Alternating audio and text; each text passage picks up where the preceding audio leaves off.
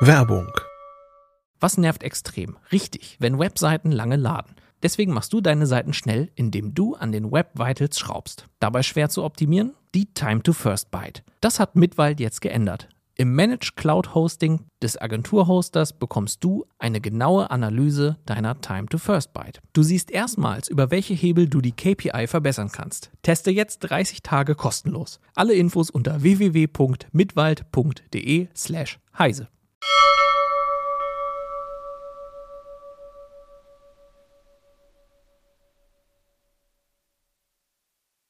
Heute bei CT Uplink das Herbstupdate von Windows 11 bringt tolle Verbesserungen. Viel Spaß!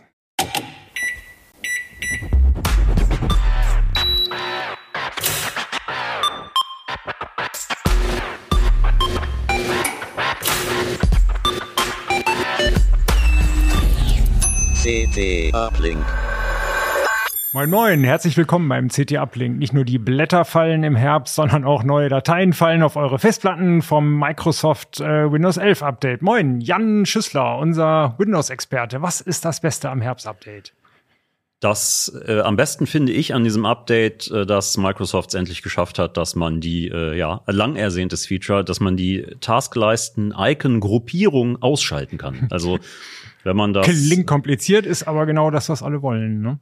Ja, genau. Also bisher konnte man äh, wie auch in äh, Windows äh, 7, Vista, äh, Windows 8, Windows 10 schon immer Windows so einstellen, dass auf der Taskleiste äh, eben nicht, ja, ich sag mal, wenn ich fünf Excel-Fenster offen habe oder einfach fünf Explorer-Fenster, nicht ein Sammel-Icon erscheint, sondern wirklich erstens fünf Einträge nebeneinander, die zweitens auch noch die Beschriftungen anzeigen.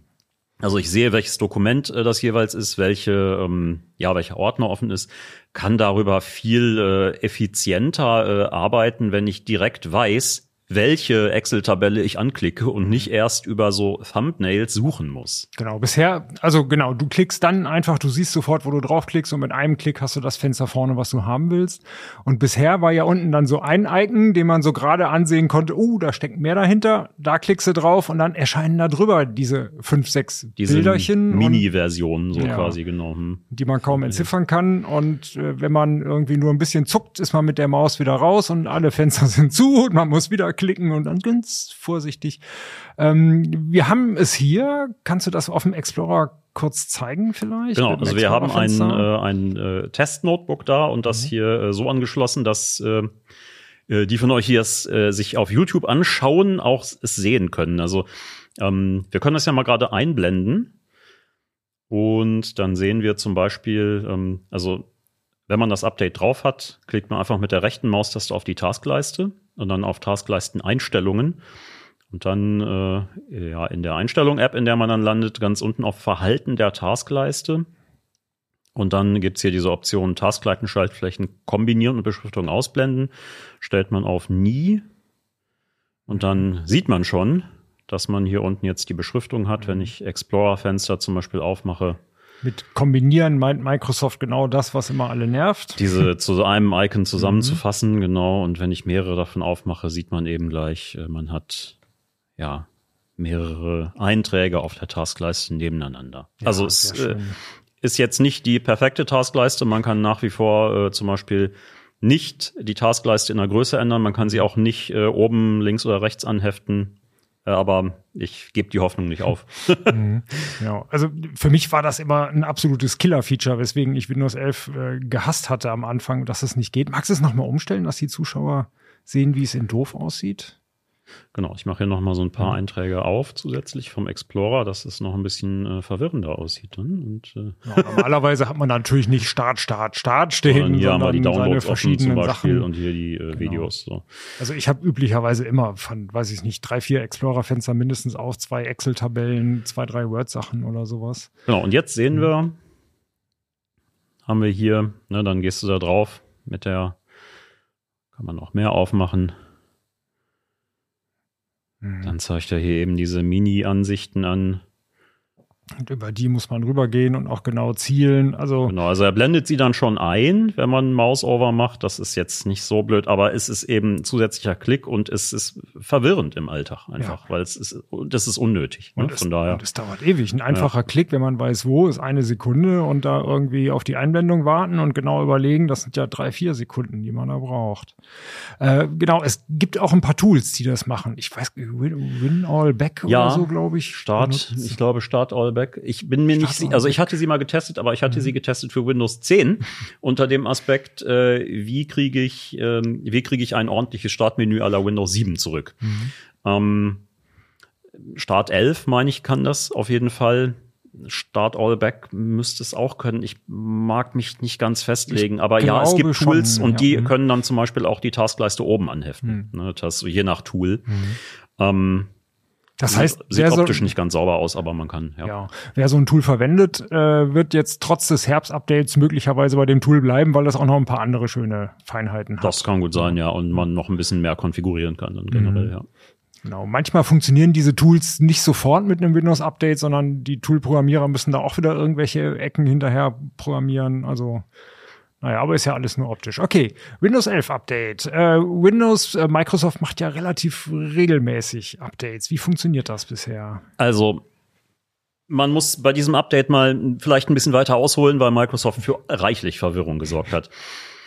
Funktionsupdates sind normalerweise das, was man auch mit den Bezeichn Bezeichnungen kennt. Von Windows 10 kannte man es ja schon. Es äh, gab diese ähm, 20H2, 21H1. Äh, das äh, bezeichnet immer das Jahr und danach die Jahreshälfte. Ja, das hier ist jetzt 23H2, also es ist das ähm, Funktionsupdate von 2023 aus Das- der aus dem Herbst. Genau, Ja, das H steht nicht für Herbst, sondern für Hälfte. ja, also es gäbe theoretisch könnte es vielleicht einen H1 geben, wird es aber nicht, weil Microsoft äh, festgelegt hat, dass es für Windows 11 Funktionsupdates nur einmal im Jahr gibt und das wird immer im Herbst sein. Davon ab hat Microsoft auch bei Windows 11 angefangen, sogenannte Moments oder Momente einzuführen. Das sind im Grunde mh, so eine Art Funktionsupdates, aber mit relativ kleinem Umfang. Also das sind so zwei, drei, vier Features, relativ kleine, die es dann neu gibt.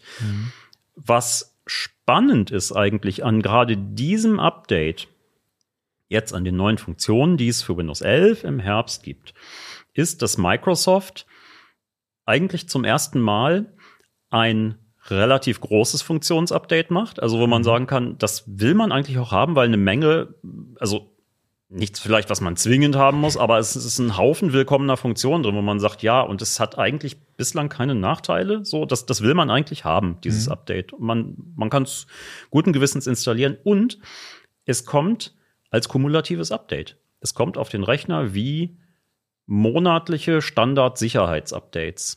Dadurch installiert es sich relativ geschmeidig, relativ schnell, ähm, was je nach ja, je nach Update, das man installiert, passiert, ist, dass man noch ein kleines Konfigurationspäckchen nachladen muss. Das äh, passiert normalerweise, indem man äh, entweder auf die Schaltfläche klickt, die heißt, ja, jetzt 23H2 installieren, oder die Schaltfläche heißt, äh, das ist immer so ein bisschen, wenn das, wenn dieses Update noch nicht äh, angeboten wird, gibt es äh, den Schalter, die neuesten Updates bekommen, sobald sie verfügbar sind.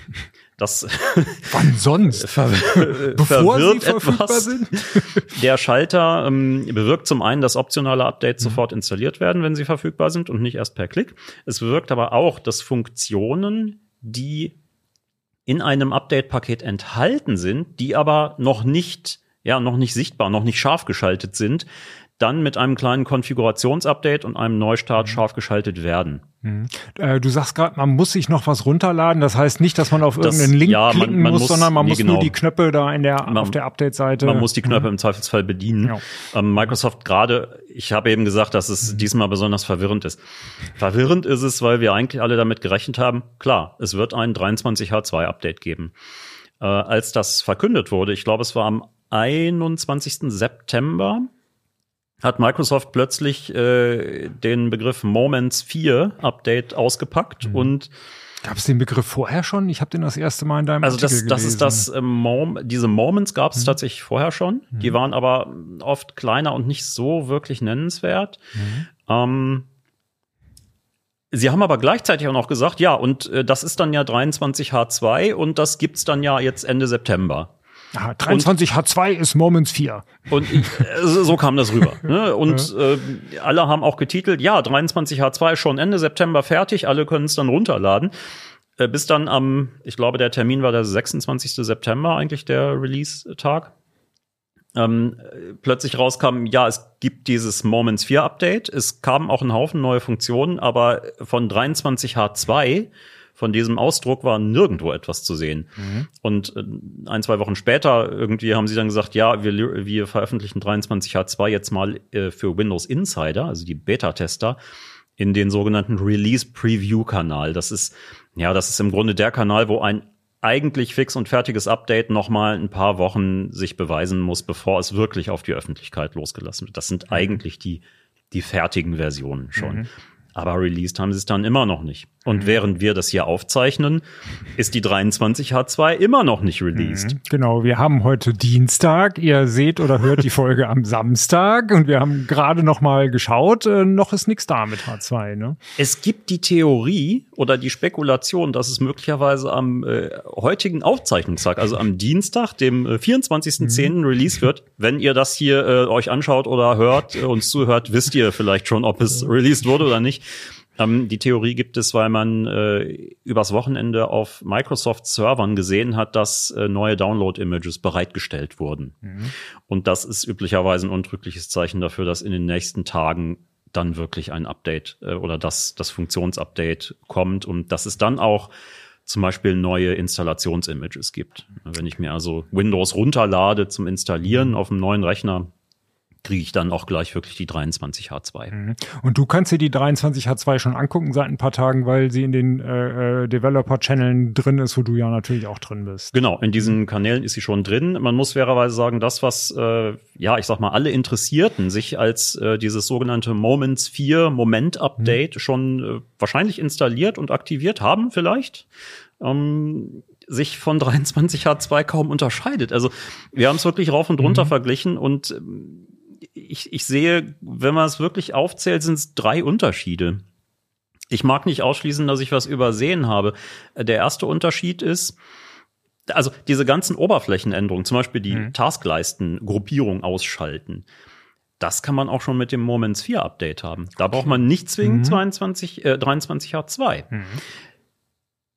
Drei Dinge sind anders. Erstens, wenn ich wirklich eine 23H2 habe, ändert sich, es ist ein kosmetisches Detail, die Bildnummer. Also klar, mhm. weil man anhand einer äh, Software-Revisionsnummer, äh, das können wir gerade mal zeigen, ja. mhm. äh, auch für die, die zuschauen, man sagt äh, äh, Windows-Taste, dann WinVer, W-I-N-V-E-R und Eingabetaste, kriegt man ein Fensterchen, wo Windows die Bildnummer merkt, äh, meldet. Es sagt also erst Version 23H2 Bild 22631, das ist die Haupt, die Release-Version. 22621 wäre mhm. die Vorversion, die 22 okay. H2. Mhm. Und diese Punkt, das hinter dem Punkt die 2500 bezeichnet im Prinzip nur das Patch-Level.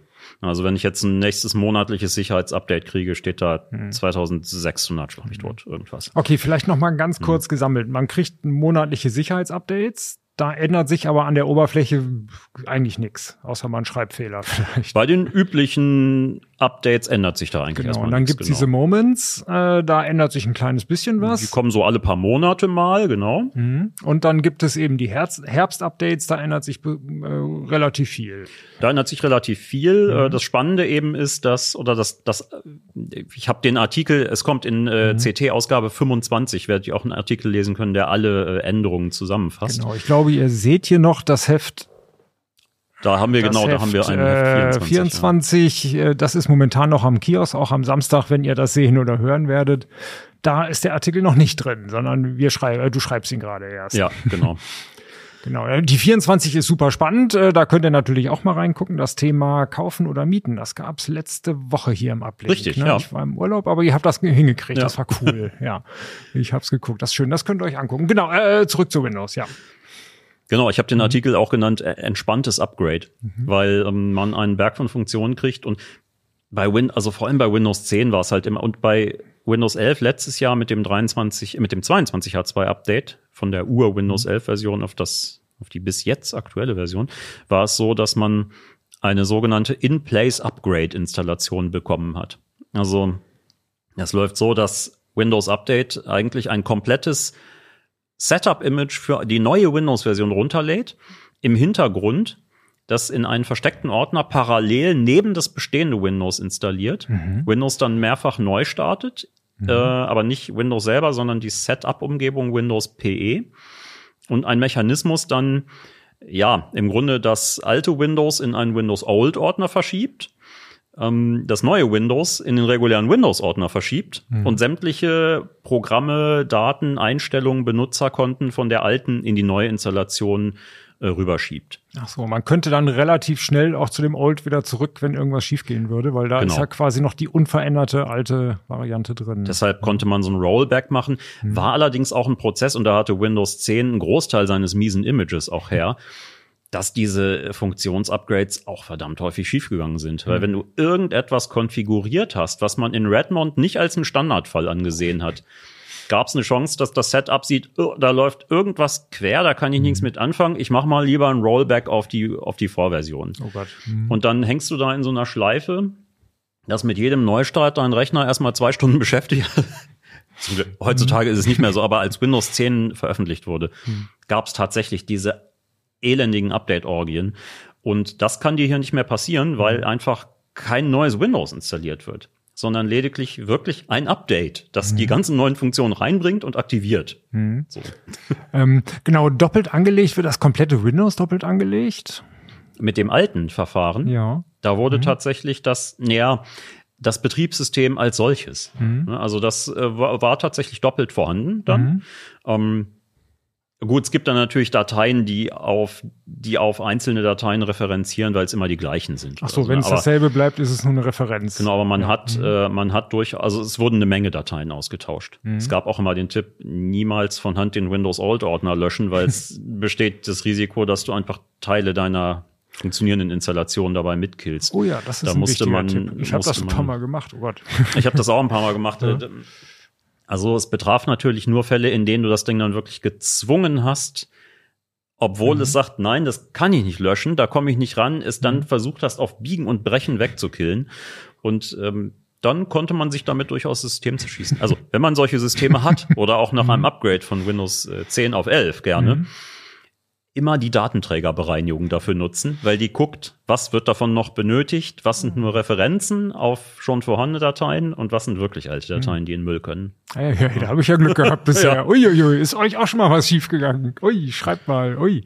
Ähm, wie viel Speicher liegt da ungefähr doppelt auf der Festplatte? Spielt doch heutzutage bei unseren Terabyte-Kapazitäten nicht so eine Rolle. Spielt, ne? Das spielt eigentlich keine Rolle. Das bereinigt mhm. sich auch automatisch nach, hm, ich möchte meinen, nach zehn Tagen. Mhm. Ähm, löscht Windows das, wenn man sieht, okay, da ist jemand zehn Tage lang nicht zurückgewechselt zum älteren System, dann wird das einfach gelöscht. Mhm. Ähm, ja, Windows behauptet oft, dass es sowas um die 17, 18 Gigabyte sind. Wenn man real vergleicht, vor und nach einer Bereinigung, sind es, ich möchte meinen, so um die 10 bis 12 Gigabyte, die man dadurch freikriegt, mhm. ja. Gut, okay, also bei Terabyte-Platten, wo man üblicherweise hunderte Gigabyte vielleicht frei hat, ist das, das alles ist auf, so auf dem aktuellen, äh, mhm. modernen und sagen wir mal auf dem sauberen System fällt das nicht mehr auf. Aber mhm. ich, immer mal wieder hören wir noch von äh, Systemen, wo zum Beispiel eine relativ kleine SSD nur vorhanden ist fürs äh, Betriebssystem. Ähm, mhm. Und man dann sagt, ja, es ist schon wirklich knapp auf Kante dann, wenn. Ja, das stimmt. So Billigrechner haben vielleicht noch 128 Gigabyte oder so, dann muss man schon ein bisschen. Du dann noch einen Berg aufräumen. von eigenen Dateien drauf ja. hast, ist halt schnell Ende dann irgendwann, mhm. ja. Äh, du sagtest gerade auch, ein paar Benutzereinstellungen werden genauso kopiert. Trifft das auch auf irgendwelche Anwendungseinstellungen zu? Also da hat man ja vielleicht auch noch mal ein paar große Dateiberge, die dann doppelt da sind. Das Problem habe ich zumindest nie beobachtet. Mhm. Ähm, ich schließe nicht aus, dass das passiert. Vor allem bei allem, was, wie gesagt, Microsoft äh, nicht berücksichtigt in sein. Also wenn du irgendwie Benutzer, äh, ich sag mal, komplette, also was, was eine Falle mhm. war, das war aber eher ein Problem damals, als von Windows 7 zu Windows 10 umgestiegen wurde, äh, haben die Menschen oft Systeme gehabt, ähm, wo, äh, man sagen muss, etwas, was, was wir bei CT vor 10, 15 Jahren mal empfohlen haben. Nämlich wenn ich eine SSD mhm. habe, äh, die 60 Gigabyte klein ist oder 40 irgendwie und eine große Terabyte Festplatte, gab es einen sehr, sehr hingebastelten äh, Trick oder ein, ein, ich sag mal, ein, ein Gefrickel, um nicht nur meine Datenordner auf Laufwerk D umzubiegen, auf, mhm. auf eine Festplatte, sondern die kompletten, den kompletten Ordner C-Users. Also die, okay, die Benutzereinstellungen und Benutzerdaten. Die gesamten und, mhm. Benutzerprofilordner wirklich zu verschieben. Mhm. Und dass jemand, ich sag, dass jemand so irre sein könnte, hat man in Microsoft, äh, Microsofts Universum nie auf dem Schirm gehabt. Und mhm. das ist einfach, ähm, da, da, die, diese Systeme sind verlässlich auf die Nase gefallen. Also die, die, die konntest du einfach nicht upgraden. Das mhm. war ähm, fest verdrahtet, dass es C-Users heißt und nicht D-Users. und diese, das ließ sich nicht upgraden. Dann einfach, da muss man okay. sagen, sorry Leute, müsst leider sauber neu installieren dann. Mhm. Aber sowas droht hier zum Glück nicht mehr. Mhm. Also Okay. Würdest du es, es hat jetzt mit, mit dem Update nichts zu tun, würdest du es eigentlich empfehlen, noch Windows auf eine eigene Partition und die Daten auf eine zweite Nein. oder alles in C reinschmeißen? Man, also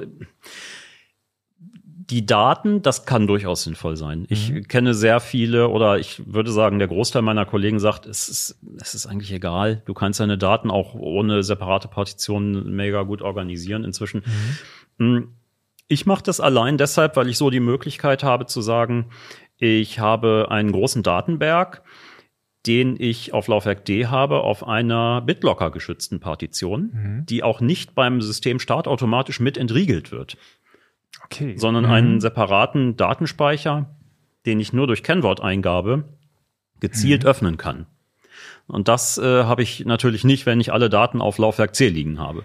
Okay. Aber das ist ja im Prinzip auch schon wieder ein Sonderfall. Also ich sag mal, man ja, ich, also ich habe es früher selber gemacht, das waren allerdings mehr so die, die Windows 98 Zeiten. da hat man dann mhm. wirklich eine äh, Partition für Spiele, eine für Programme, eine für sonstiges und ja, nee. Also mhm. Ich würde niemanden davon abhalten, das zu machen. Ähm, notwendig ist es aber nicht und es hat eigentlich keinen großen Vorteil, außer vielleicht einen, einen, einen psychologischen, dass man es mhm. besser sortiert. Aber andererseits. Und vielleicht auch den kleinen Vorteil, dass man eben sein Backup-Programm ein bisschen einfacher konfiguriert. Ne? Ja, D komplett zack weg, ohne bei, irgendwelche Tricks. Bei Dateien mhm. ja, klar, mhm. das ist dann, habe ich, weiß ich, ich sichere dieses ganze Laufwerk. Mhm. Bei Programminstallationen. Es landet so unglaublich viel in, in Ordnern äh, C-Users, zum Beispiel im App-Data-Ordner. Ja, dieser versteckte, ne? Das ist, ja. die sind diese versteckten mhm. Ordner, wo im Prinzip sämtliche Programmkonfigurationsdateien drin liegen. Das liegt ja nicht in dem Programmordner, also. Und sogar einige Programme komplett installieren sich da rein. Den Chrome das installiere klar. ich manchmal. Browser, genau. Da, das, ne? Die liegen teilweise auch äh, manche Apps, äh, so moderne äh, Windows Store Apps äh, mhm. liegen dann, also liegen als äh, Grundversion schon in einem Programmeordner. Aber meine eigenen Konfigurationsdateien oder auch die ganze Software liegt dann einfach mal im, im, im User-Ordner. Klar, mhm. das, ähm, da kommt man natürlich nicht ran, wenn man sagt, mhm. ich schiebt das auf andere Laufwerke. Und von daher ist quasi ein Backup seiner Datenpartition sichert sowieso nicht mehr alles, was man braucht, um wieder komplett bei Null anzufangen. Ne? Ja, man kann, also das ist ein interessantes Thema. Mhm. Wir hatten ja äh, auch oder haben gesehen in diesem äh, 23H2 mhm. oder auch im, im Moments 4 Update mhm. gibt es eine Backup-App. Mhm. Ah, jetzt schöne Überleitung wieder zurück zum Thema. Überleitung Entschuldigt, dass wir äh, ein bisschen abgeglitten sind. Genau, kommen wir wieder zum Herbst-Update. Zum, zum, zum Herbst-Update. Also, ähm, die nennt sich Windows Sicherung. Und das ist der perfekte, das perfekte Beispiel für alter Wein in neuen Schläuchen. ähm, mhm. Diese App kann eigentlich nichts, was Windows nicht schon seit Jahren kann. Es fasst mehrere Funktionen zusammen. Es ist eine Oberfläche, die dir anzeigt, ob eine, wenn sie eingerichtet ist, eine äh, Dateisynchronisierung nach OneDrive erfolgreich war. OneDrive ist der Cloud-Speicher Cloud äh, von Microsoft. Mhm. Ähm, wo es natürlich die Frage ist, es gibt ja massive Datenschutzvorbehalte. Ne? Klar, weil was ich nach OneDrive hochlade, ist klar, das äh, guckt Microsoft sich im Zweifelsfall alles an. Ja. Wenn ich diese Bedenken nicht habe, kann ich darüber halt meine ganzen Daten sichern. Wenn ich mehr als wenige Gigabyte habe, muss ich natürlich auch einen kostenpflichtigen Speicher, einen Speicher-Upgrade dafür mieten. Und mhm. äh, ich glaube, fünf Gigabyte oder so hat der, hat der Standardspeicher. Das ist, ich glaube, fünf waren so, man kann es sich mit so ein paar Aktionen auf vielleicht sechs oder sieben Genau, also manchmal gibt es so Sonderaktionen, wenn ich ein neues Gerät kaufe, kriege ich ein oder zwei Jahre lang ein Upgrade auf 50 oder 100, aber dann läuft das auch wieder aus irgendwann. Ja. Ähm, Genau, normalerweise, wenn du ein Office 365, nee, wie heißt es jetzt? Ach, weiß ich nicht mehr, auch egal. Ja. Äh, wenn du das kaufst, hast du automatisch ja quasi ein Terabyte OneDrive dabei. Richtig, ne? das, das äh, Office-Abo oder Mi Microsoft 365 heißt es ja inzwischen. Äh, dieses Abo hat, äh, also das beste Beispiel ist dieses, ich meine, Family-Abo heißt es, was ich für fünf oder sechs Personen äh, Lizenzen beinhaltet und pro Person ein Terabyte OneDrive-Speicher. Das ist schon ein Kampfpreis. Das ist äh, schon, wenn man das brauchen kann und die Verwendung hat, ist das sicher ordentlich, ja. Okay, zurück zum Backup. zum Backup. Dieses Backup ähm, sagt auch, es speichert sowas wie, mh, was Windows ja aber auch schon lange kann, WLAN-Passwörter, ähm, Windows-Anmeldedaten, äh, Programmanmeldedaten, die dann ins Microsoft-Konto in die Cloud synchronisiert werden. Die Idee ist, darüber alles mit wenigen Klicks, wenn ich jetzt mein Gerät äh, verliere oder mir einen neuen Rechner kaufe, einfach ja ganz easy umsteigen zu können. Das ist das? eine schöne Idee von Microsoft, die natürlich Mhm. an an die Mechanismen vor allem von Apple, aber auch so ein bisschen von Google angelehnt ist, ne, zu sagen, ich logge mich ein und äh, mache drei Klicks und dann ist alles wieder da, wo es vorher war. Mhm. Ähm, mit Windows habe ich das Problem, dass diese Backup-Funktion nur, also die sagen, ja, wir, äh, wir merken uns auch, welche Apps du hattest, wo die angepinnt waren und die ganzen Daten und alles. Ja, funktioniert aber nur für Store-Apps. Also es ist Also für die zwei Prozent der Apps, die man nicht ganz so dringend braucht wie die so, eigentlich. genau. Und das ist alles, also was ich zum Beispiel an Produktiv-Apps drauf hätte, äh, so diese zum Beispiel ähm, mache ich ja manchmal Newsletter, ne? Und diese Inksmail-Software, was du dann da benutzt. Das sind ja alles Programmpakete, die du dir äh, runterlädst oder die als M .msi-Pakete verteilt werden, die man sich installiert. Da kommt diese Sicherung nicht dran. Also der Goldstandard bleibt immer nach wie vor eine richtige Systemsicherung, zum Beispiel mit CT-Vimage oder wenn man einen anderen Imager hat. Genau. CT Vimage ist ein Projekt von CT. Wir werden es in den Links, oder weißt du zufällig das Heft? Wann ist das letzte Mal im Heft? Also man war? kann, das einfachste ist ct.de slash Vimage. Wie Image, nur mit W. Wie Image. Sehr schön. Äh, das nutzt, ja, das Spannende daran ist, ähm, es ist eigentlich ein super Tool, auch um Rechner umzuziehen, auf, also um sein Windows auf eine neue Hardware umzuziehen, weil es, naja, es nutzt eine Windows-eigene Technik, um die komplette C-Partition in ein Image zu verpacken.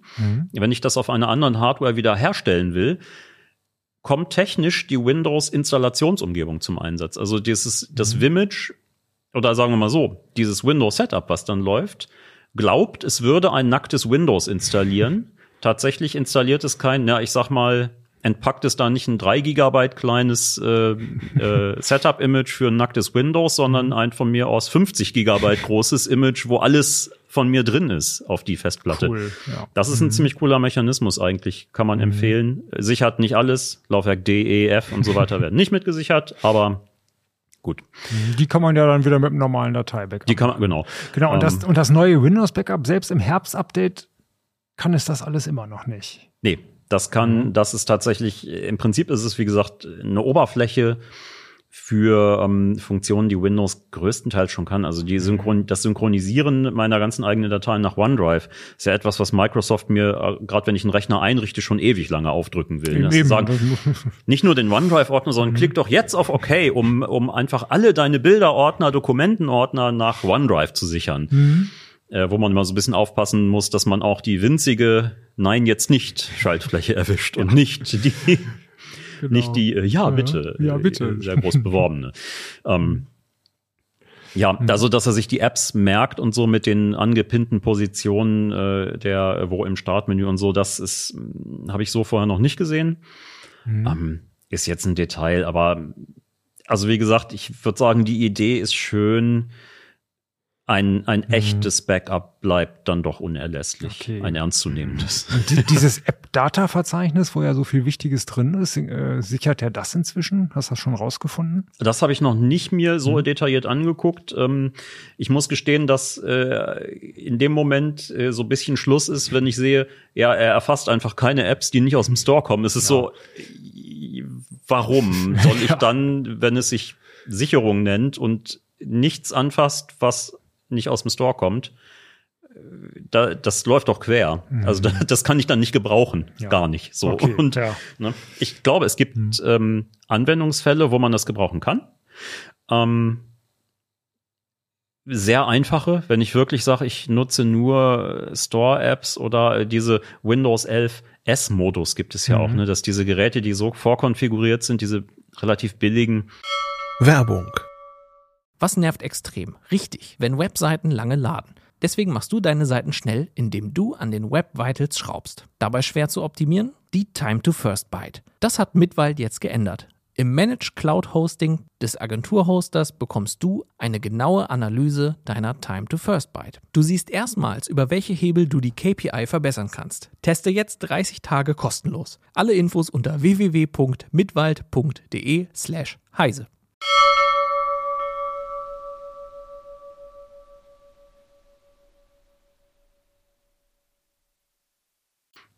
ja, die dann eben so vorkonfiguriert werden, dass sie, äh, wenn ich da nicht händisch eingreife, auch nur Apps aus dem Store zulassen. Ähm, Boah, man, das ja, das erinnert mich an, an das krautige Backup von Android, wo ja auch Google eine API gemacht hat. Äh, wenn man als App-Entwickler diese API nutzt, wird alles gesichert, aber Ja, die kein bestenfalls App-Entwickler nutzt, die Hälfte, genau, Hälfte. Ja. Also ja, so ein bisschen So in die Richtung ist das. es, ne? okay. Und, ähm, Ja. Also diese ähm, Sicherungs-App würde ich abhaken. Äh, Bis auf weiteres abhaken als es ist eine schöne Idee, netter Ansatz, aber äh, Mhm. ich würde es vorerst nicht ernst nehmen. Okay, das heißt, bisher haben wir die Taskleiste wird schöner, der, das Backup bleibt unbrauchbar. Aber es gibt ja noch ein paar schöne, äh, ein paar weitere schöne Erweiterungen vom Herbst-Update. Zum Beispiel, ähm, dafür können wir vielleicht gerade noch mal das, äh, das Laptop-Bild unseres Testgerätes einblenden. Danke. Ähm, ich habe hier so ein äh, jahrealtes Aufmacherfoto eines äh, CT-Videos. Das öffne ich jetzt mal mit Paint. Dem mitgelieferten Malprogramm. Diese Paint-App ist jetzt die von Windows 10 in Version 23H2. Ich sehe gerade zufällig, das äh, ist ja eine, 11. eine, eine WebP-Datei. Das ist eine WebP-Datei, das Ja. kann Paint. Paint kann ins, also Hm. dazu vorab, diese neue Paint-Version gibt es, ist eine der ganz wenigen Funktionen, die man wirklich erst mit 23H2 bekommt und nicht schon mit dem Moments 4 Update. Okay, hm. So. Die ähm, kann zum Beispiel äh, mit mehreren Layern umgehen und sie kann Transparenz verarbeiten, wo man denkt, hey, Mhm. Okay. im Jahr 2020, ka- äh, 2023 kann Paint das endlich. Wahnsinn. Ähm, die spannende Funktion ist eigentlich diese hier. Hintergrund entfernen. Hintergrund entfernen. Freist Genau. Eine Freistellfunktion, die einfach äh, Momentan seht ihr den Kopf äh, vor irgendeinem Hintergrund mit eingeblendeter Schrift und zack, jetzt ist der Kopf vor weißem Grund zu sehen. Also der hat tatsächlich ziemlich sauber den gesamten Hintergrund ausgeschnitten. Ne? Also wenn die, wenn das Motiv nicht zu komplex ist, ist das, funktioniert das bemerkenswert gut. Das ist jetzt, äh, ich Mhm. War etwas erstaunt, dass Ja. dieses, äh, wo man denkt, die, dieses trashige Paint Ja. das so hinbekommt, äh, wenn man das mal vergleicht. Also auch hier hinten, äh, bei den. Haaren, wo er so, naja, und das trotzdem auseinanderhält dann und sagt, naja, da wird das dann so ein bisschen ausgefadet hier hinten. Mhm. Erstaunlich sauber. Ähm, schwieriger Okay, hier wird's, wenn Bei dir ja, in deiner Brille, da sieht ja, man da genau. Brilleninhalte, aber da, da haben ja andere äh, Maskierungstools oder äh, Bouquet-Automatiken genau die gleichen. Ich sagen, also gerade Bokeh-Automatiken haben da ja auch oft Probleme, dass das, was durch die Brille schimmert, ja, natürlich auch Immer dann scharf bleibt, Immer ne? scharf bleibt. Ja. Aber Und Haare ausschneiden. Äh, apropos ja. Bokeh, äh, Microsoft hat sich auch um äh, Bokeh gekümmert, Ach, hm. aber das wiederum nicht in der Paint-App, sondern in der regulären Fotos-App. ah. Ähm, wenn man da auf, ich weiß gar nicht, ob Das heißt, die Fotos-App, damit kann man sich ja nicht nur Fotos anzeigen und so ein kleines bisschen äh, bearbeiten. Das ist auch nicht dann quasi der Paint-Core, sondern eine zweite Bildbearbeitung, die Microsoft da mitliefert. Also Bildbearbeitung in, in Anführungszeichen. Ja, genau. Immerhin Also umsonst. es ist- ne? Also es ist so ein bisschen zweigleisig und Mhm. ich verstehe nicht, was Microsoft da eigentlich macht, weil sie das Paint massiv weiterentwickeln gerade. Mhm. Das haben die auch gefühlt 30 Jahre liegen lassen und gar nichts gemacht. Ne? Mhm, die Windows-Fotoanzeige, aber andererseits äh, ja schon immer so ganz, ganz wenige Bearbeitungsfunktionen konnte. Ich glaube, ganz zu Anfang konnte sie das auch nicht, aber sie haben da schon nachgebessert. Und sie wollen damit wohl auch in so eine ähnliche Richtung wie natürlich wie Google Fotos zum Beispiel, ne, wo du ja auch inzwischen einen ganzen Berg von Retuschierfunktionen und auch KI-gestützten, also Algorithmen gestützten, dass du irgendwie, ja klar, also Hintergrund-Bokeh-Effekte oder auch diese mhm. auf, auf Pixel-Handys dann diese abgefahrenen, ich möchte diese drei Leute im Hintergrund bitte weghaben, dann markierst du die und dann werden die weggezaubert. Ne? Also mhm. Mhm. was man hier hat, ist eine äh, Weichzeichner-Funktion. Mhm. Dann äh, rödelt er ein bisschen rum und äh, ermittelt okay. das, was hier jetzt markiert ist, als mhm. zum Weichzeichen. Dann sagen wir mal Intensität ein bisschen erhöhen. Och. Anwenden und dann macht er so ein ja, ja. Bokeh-Effekt eben. Ja, also äh, für die Zuhörer, da war wirklich Schrift eingeblendet auf diesem Bild. Äh, die ist jetzt schön unscharf und der Hintergrund äh, ist auch unscharf und ziemlich gut ausgeschnitten. Das Bild ist scharf ist frappierend. Also wir haben eine ziemlich geil mhm. funktionierende neue Funktion in Paint und die andere in einem komplett anderen Tool. Kein Mensch weiß, warum Microsoft so irre ist und nicht einfach mal sagt, lass uns doch mal alles zu einer Bildbearbeitungs-App zusammenführen. Mhm. Aber äh, ja, ja, andererseits kriegt das ja selbst Adobe nicht hin und hat Lightroom und Photoshop als getrennte. Ja, naja, also, okay. naja. und äh, ja, das zum Thema äh, mhm. Bildtools in im neuen Windows 11. Mhm. Ja. Okay, aber äh, und, und beide können mit WebP umgehen. Das war mir auch neu. Das hatte ich mich gar nicht getraut, WebP überhaupt mal in die reinzuschmeißen. WebP hm. im Foto, in der Fotoanzeige hatte ich schon vorher gesehen. Mhm. In Paint habe ich es jetzt auch gerade mit diesem Bild zum ersten Mal gesehen, äh, aber ich, mhm. da, also mehrere Formate haben sie auch schon länger angefangen, andere zu mhm. unterstützen. Also, dass du auch ja, dass du vernünftig qualitativ ordentliche JPEG speichern konntest und ne, ich, okay. ich mein erstes Paint mit Windows 3.1 mhm. damals konnte, glaube ich, nur Bitmap. Oder konntest oh Gott, TIFF, oh ich weiß es gar nicht mehr. Naja. Mhm. Weißt ähm, du zufällig, ob sie Hive können? Dieses neue Fotoformat, hm, was kann ich dir gerade nicht Apple sagen. also für Hive ist, meine ich, das Problem, dass er einen Codec haben will, wenn du mhm. den installierst. Äh, wenn du den nicht installierst, sagt er, geh halt in den Store und kauf den Codec. Mhm. Äh, du kannst auch einfach GIMP nutzen. Das äh, macht das Ganze in Open Source ja. und öffnet dir die Formate auch ohne installierten Windows Codec ja, dafür. Ich glaube, ich habe Hive, aber irgendwann konnte es, glaube ich, mein Windows automatisch. Aber äh, schreibt eure Erfahrungen vielleicht mal in die Kommentare. Ich weiß es nicht mehr im Kopf. Oh je, wie peinlich. Okay, was kann das Update noch? Im Explorer ist, hat sich ein bisschen was verschönt. Im Explorer haben sie äh, so ganz grundlegende Sachen gemacht, wie zum Beispiel die ähm, Tool-Leiste unter die Adressleiste gesetzt, was ja zu Anfang auch so ein bisschen komisch. Ich glaub, hm. also ich habe das in Windows 11 nie als störend wahrgenommen. Es sah vielleicht ein bisschen merkwürdig aus. Gut, sie haben letztlich auch hier diese Adressleiste visuell so bisschen an den Windows 11 Stil angepasst. Ah, okay. ich, äh, mhm ich nutze ja auch gerne immer mal oder teste immer gerne mal die ein oder andere äh, Chrome OS Version, speziell diese, die man äh, sich frei nachinstallieren. Das ist, mhm. kann das Chrome OS Flex äh, mhm. äh, zum Installieren auf, äh, auf andere Geräte.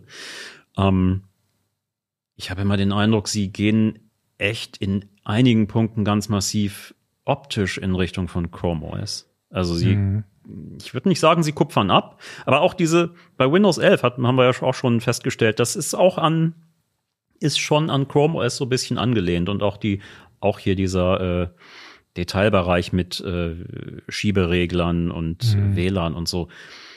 Das ist ja auch alles so ein bisschen wie Chrome OS in eckig, ne, die, die, die Schaltflächen. Mhm. Und beim Explorer, genau, also sie haben naja, das etwas geänderte Design. Erstens, sie haben mhm. zweitens eine Ansicht, die ist jetzt auf diesem Gerät hier. Nein, sie ist nicht leer, nennt sich Katalog. Ah. Mhm. Wären diese Bilder nicht alle im 16 zu 9 Format, würde man auch sehen, dass ja die, ah, hier sind, sind noch ein paar, die man. Ah, an der Seite sieht man jetzt Seite, eine Zeitleiste. Ja, genau, man sieht eine Zeitleiste. Also ja, das ist schon. Ist jetzt nicht so gut gefüllt hier auf unserer blanken Installation. Sieht schon cool. arg aus wie Google Fotos in der Browser-Ansicht. Mhm. Ne? Also gerade auch mit dieser Zeitleiste und dass er ähm, die, ähm, ja, die Darstellungsbreite der Bilder dynamisch anpasst. und eben äh, Oh ja. Mhm. die Dateinamen auch ausblendet. Ne, Das, ähm, Also für die Zuhörer, wir können das jetzt leider gar nicht alles so im Detail erklären. Da müsst ihr vielleicht auf YouTube mal reingucken. also jeder Mensch, der ein Smartphone hat, äh, kann äh, irg- irgendwie die Foto-App der Wahl aufmachen und es wird sehr ähnlich aussehen, wie es wie, Ja.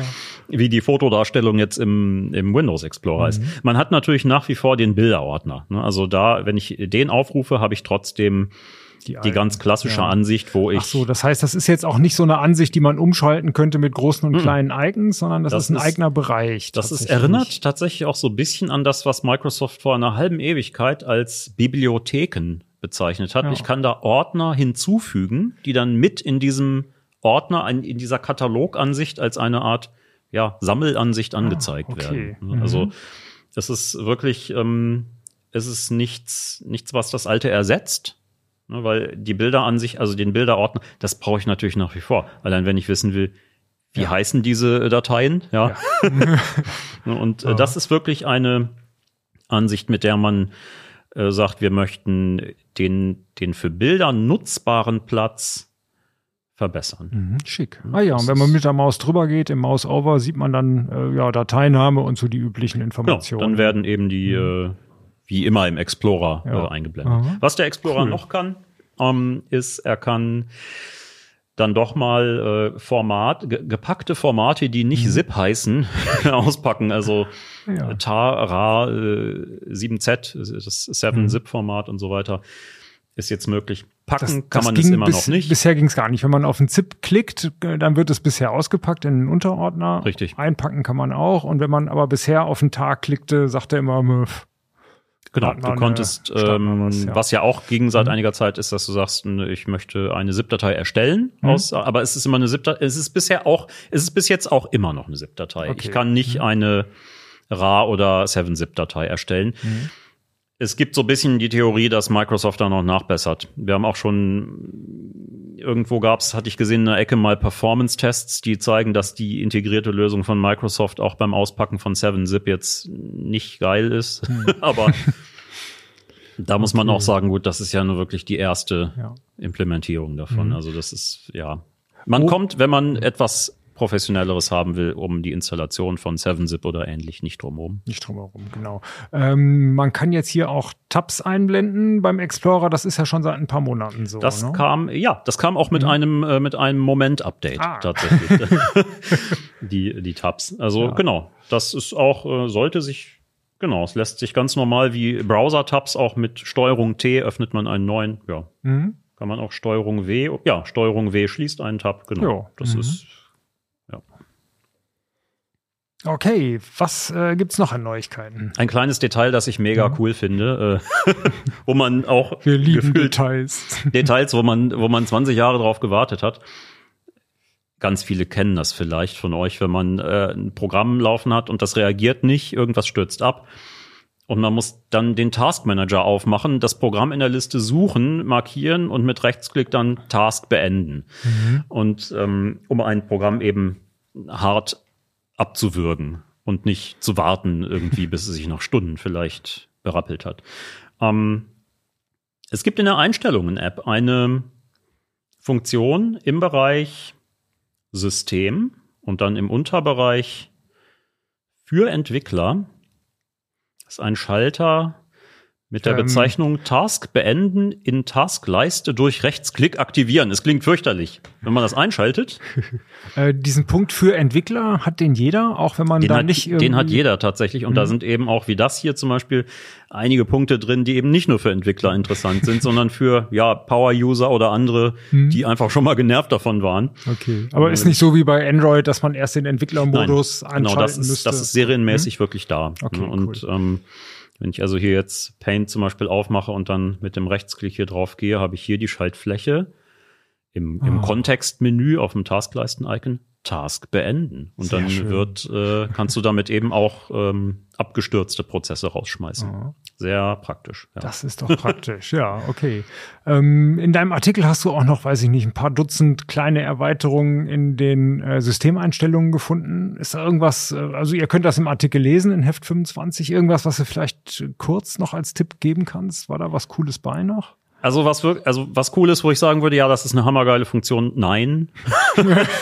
Okay. Sie haben ein paar Sachen logischer organisiert. Ne? Also zum Beispiel, dass dieser besagte Bereich für Entwickler ähm, war bis vor bis bis bis neulich unter Datenschutz und Sicherheit zu finden. Oh, und das ah, sind ja. halt so Sachen, wo man ja, das ist schon eher eine System ein Systemmenü als ein Datenschutzmenü. Also klar, du kannst in diesem Entwicklerbereich auch datenschutzrelevante Sachen ändern, zum Beispiel einstellen, dass du äh, Apps aus Drittquellen oder dass du Sideloading erlauben willst, irgendwie so Geschichten. Ähm, ist aber schon sinnvoller, es unter System einzugliedern. Was man sieht, wenn man die Einstellung-App öffnet, ist, dass es eine sogenannte Startseite gibt, die primär wohl dazu dienen soll, das Microsoft-Konto zu promoten. Das hier ist ähm, auf unserem Testgerät äh, ist es ein ein lokales Benutzerkonto.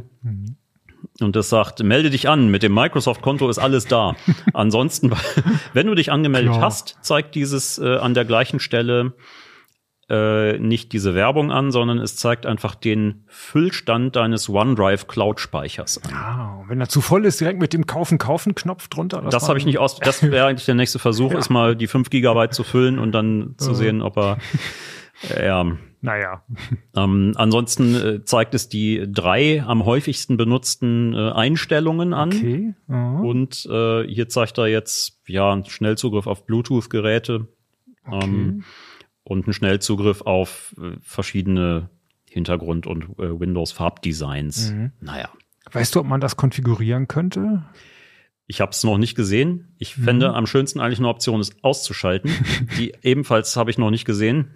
Oder zumindest festzulegen, nicht die Startseite. Man muss ja nicht, man muss ja nicht komplett abschaffen, äh, wenn man, wenn die stört. Schön wäre aber eigentlich, ein äh, festlegen zu können, in welchem Menü oder Untermenü die Einstellungen-App generell öffnet. Ja. Wenn ich nicht sowieso eine bestimmte Funktion aufrufe, sondern sage, mach die Einstellungen-App auf, da bin ich zum Beispiel gleich automatisch auf der Windows-Update-Seite. Also was, aber sowas kann man bisher zumindest nicht festlegen. Beim Explorer geht das ja irgendwo relativ versteckt und da hat man ja so zwei, drei Möglichkeiten, mit welchem Ja. Ordner oder Du hast im Explorer zwei Möglichkeiten. Das ist, äh, da geht das über diese Optionen, auch als Ordner-Optionen äh, bekannt früher. Inzwischen heißt es nur noch Optionen. Ähm, genau, da kann ich festlegen, möchte ich die Startseite, wo dann auch die häufig benutzten Ordner und Dokumente angezeigt werden oder die dieser PC-Ansicht, das ist eigentlich die klassische Explorer-Ansicht, wo man einfach alle Laufwerke direkt aufgelistet kriegt. Ist auch das, was ich immer nutze. oder die persönliche Seite, die im Prinzip eine ähnliche Geschichte ist wie diese Startseite, wo ich auch die meine zuletzt benutzten Dokumente und Ordner und Favoriten, das ist eigentlich gar nicht blöd. Man kann, wenn man das nutzen möchte, äh, in den Favoriten bestimmte Dateien als Favoriten anpinnen. Und wenn ich mit meinem äh, persönlichen Bereich immer den Ordner starte, habe ich da gleich meine angepinnten Dateien. Ja, wenn ich also bestimmte Tabellen zum Beispiel täglich aufrufen muss für irgendwas. Ja. Ja, cool. Also du würdest sagen, das Herbstupdate, ach so, eine Sache noch. Haha, was ist denn jetzt mit KI? KI wird doch so wichtig überall und auch bei Microsoft. Das absolute Burner-Thema, wo äh, was gefühlt gerade, ich äh, weiß es nicht, äh, in Windows 11, ich weiß nicht, ob es ein Rohrkrepierer wird, also warum sage ich das? Der KI-Copilot, Äh? Äh, wo Microsoft gesagt hat, yay, das ist, ähm, alles wird so viel besser, weil Genau. Windows jetzt Copilot nennen sie Copilot das, ne? nennt Ja, sich das, genau. genau.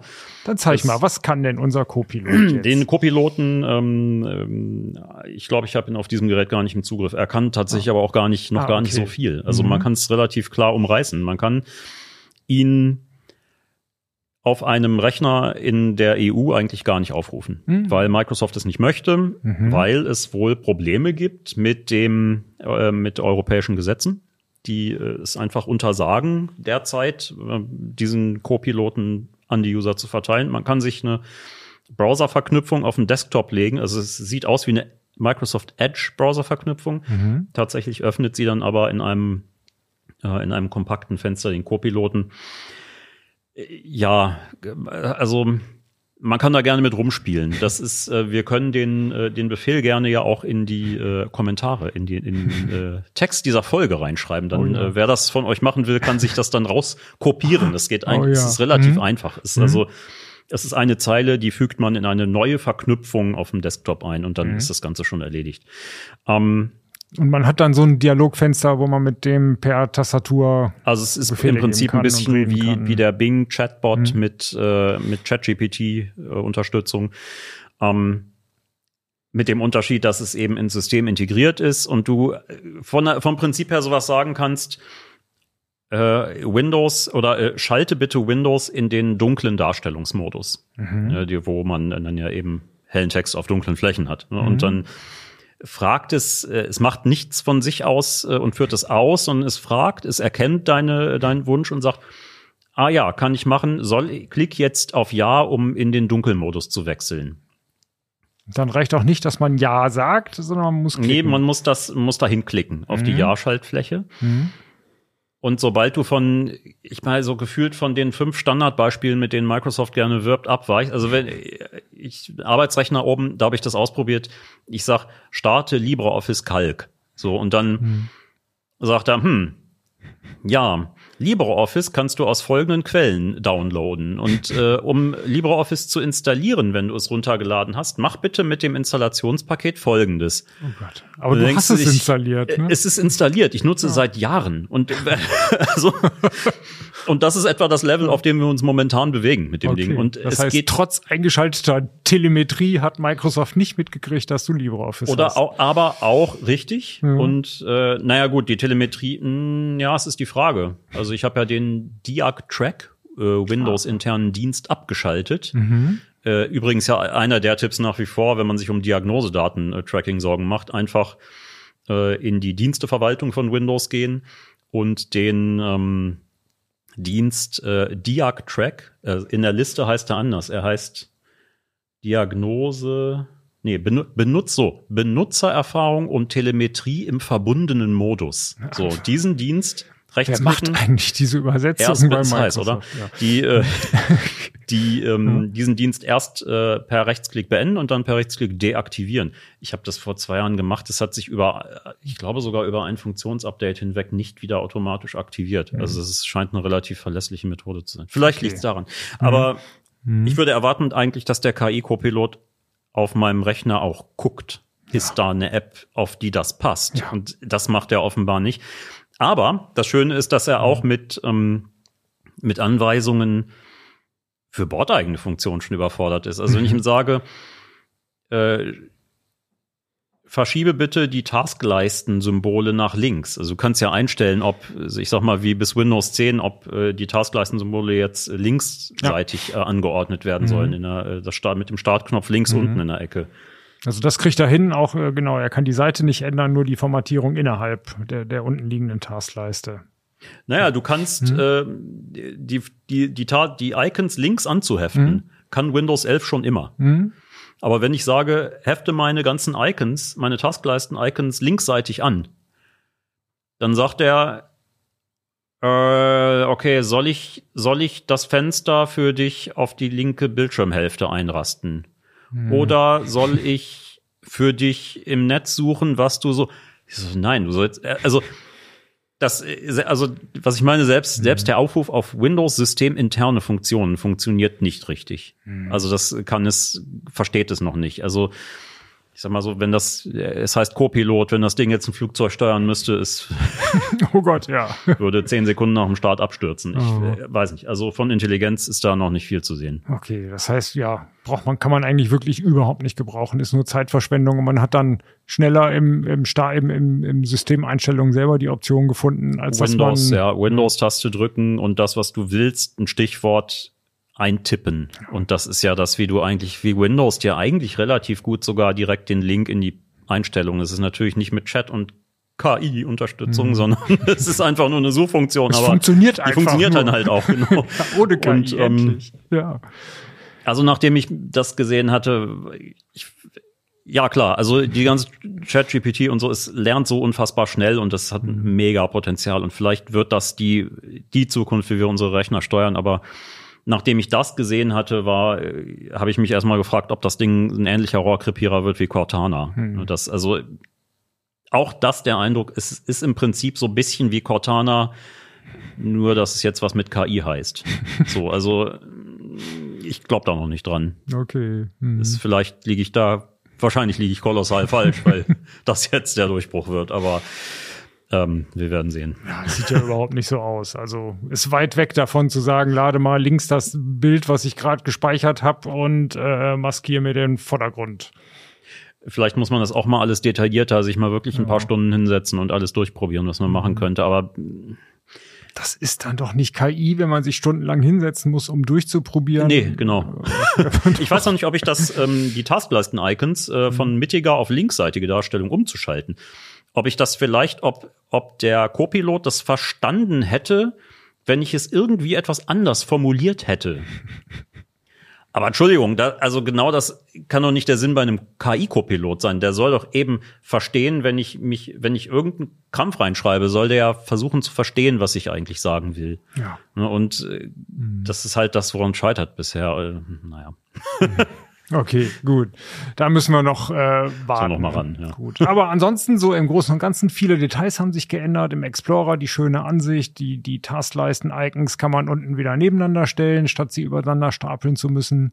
Das Backup bleibt blöd ähm, und äh, die KI nützt noch nicht so richtig viel. Und Paint ist um einiges besser geworden. Ich denke, so kann man das zusammenfassen. Also es Cool. ist ein Update, wo ich sagen würde, also wir haben ja anders. Wir haben gerade bei den Windows 10 Funktionsupdates ja immer gesagt, wenn man die Features nicht unbedingt haben will, dann erstmal wartet erstmal drei, vier, fünf Monate, bis diese Kinderkrankheiten einer neuen Version äh, sich so ein bisschen gesetzt haben. Und ähm, das ist nicht so dieses Mal, würde ich sagen. Das ist, was natürlich auch daran liegt, dass es ja eben nicht eine neue Version ist, die quasi drüber installiert wird, sondern ein Update, was nur die neuen Funktionen reinfügt ins System. Ähm, man kann das schon machen. Also mit den Updates, die man monatlich installiert, hat man die Funktionen ja eh schon. Also sie sind halt nur nicht aktiv geschaltet alle. Ne? Mhm. Also dann kann man auch sagen, ja, installier 23H2. Das ist ein Arbeitsaufwand von zwei, drei Minuten. Dann ist das installiert, dann startet er einmal neu und aktiviert halt die ganzen Features, die drin sind. Genau, Ähm, das haben wir hier gemacht und das ist das, was du eben meintest. Dann wird nur diese eine Konfigurationsdatei runtergeladen, schnell installiert. Genau, nennt sich, äh, nennt sich ähm, in Windows Update, je nachdem, wie man Mhm. das aktiviert, wenn das über ein wirkliches, zum Beispiel 23H2 eben über ein Funktionsupdate kommt, dann ähm, nennt sich das eben ja einfach Windows 11 Version 23H2 oder Funktionsupdate auf 23H2. Ähm, bei den Moment-Updates äh, sieht man es entweder gar nicht, weil es Änderungen sind, die wirklich vollautomatisch auch aktiviert werden. Oder man muss diese Schaltfläche anklicken, die neuesten Updates erhalten, wenn sie verfügbar sind. Dann wird man sehen, dass Windows Update daraufhin ein Konfigurationsupdate lädt. Und das ist im Prinzip das Gleiche, was Microsoft bei den, äh, auch bei Windows 10 zum Beispiel immer als Enablement Package verkauft hat. Ne? Also das ist, im Prinzip ist das ein paar Megabyte, paar, also die anfänglich waren die paar Kilobyte klein. Ich glaube, 20 Kilobyte. Das, Im Prinzip ist das ein Skript, was bei einem Neustart ausgeführt wird und die ganzen Schalter umlegt. Viel mehr ist das nicht. Mhm. Deswegen geht es auch überraschend schnell. Wir haben es hier ja gerade Genau, gesehen. das ist im Also, Prinzip wie ein Neustart, wenn ich eine Windows-Funktion aktiviere. Nicht zum Beispiel sowas wie Hyper-V, ne, eine Virtualisierungssoftware oder so, die ja enthalten ist ab, ab Windows 11 Pro. Und ich sage, ich möchte die aktivieren, sagt er, okay, zum Abschluss muss ich einmal neu starten. So ähnlich schnell geht die Installation dieses sogenannten Funktionsupdates genau. jetzt. Ja. Und die eigentliche Installation hat schon vorher stattgefunden. Die Dateien sind schon alle runtergeladen. Ja, cool. Okay, fällt dir noch was ein zum Update? Also ich gar nicht so mega viel. Ich würde sagen, Mhm. wer Windows 11 schon immer gehasst hat, wird es äh, vielleicht. Es kommt ein bisschen drauf an, warum. Mhm. Weil Ähm, KI fehlt. Wenn man ich weiß nicht, ob es einen Menschen gibt, der Windows 11 hasst, weil KI fehlt. Das ist ist euch das schon mal untergekommen? Schreibt's in die Kommentare. Das wäre wirklich mega crazy. Okay, ähm, nein, also Windows 11 kann ich ja äh, blöd finden, entweder weil ich es aus politischen, produktpolitischen Entscheidungen blöd finde. Zum Beispiel eben wegen dieser ja immer noch horrenden Systemvoraussetzungen, an denen hat sich ja immer noch nichts geändert. Die sind so, wie sie sind. Du musst ein TPM haben, ähm, du musst mindestens einen äh, Intel-Prozessor der achten Generation oder einen äquivalenten AMD-Prozessor eben haben. Ähm, Da ändert sich nichts. Wenn ich deswegen sage, Windows 11 ist irgendwie äh, ein Haufen Grütze, dann ist Windows 11 auch mit diesem Update noch ein Haufen Grütze. Wenn ich super pragmatisch rangegangen bin und gesagt, die Idee ist schön, mein Rechner könnte es auch, aber echt eine unproduktive Taskleiste. Dann könnte das jetzt der Grund sein, das Upgrade zu installieren von Windows 10 auf 11 zum Beispiel. Und ähm, ja, von daher und wer's äh, ja, wer eh schon auf Windows 11 ist, hat die Funktionen ziemlich sicher eh schon auf dem Rechner. Sie sind vielleicht nur noch nicht aktiviert. Genau. Ja, cool. Also installiert es und aktiviert es und erfreut euch den paar schönen kleinen Details. Aber Photoshop braucht man immer noch, auch wenn Paint ein bisschen Ja. besser geworden ist. Leider, leider ja. Man kommt nicht ganz dran vorbei. vielleicht mit dem nächsten Update, wir werden sehen, ja. KI gestützt. Äh. Ja, cool. Vielen Dank. Schön, dass du da warst. Ja, gerne, dank dir. Ja, äh, danke fürs Zuschauen und fürs Zuhören und ich hoffe, ihr hattet Spaß und ich hoffe, ihr guckt auch nächste Woche wieder rein. Bis dann oder hört rein. Tschüss, danke.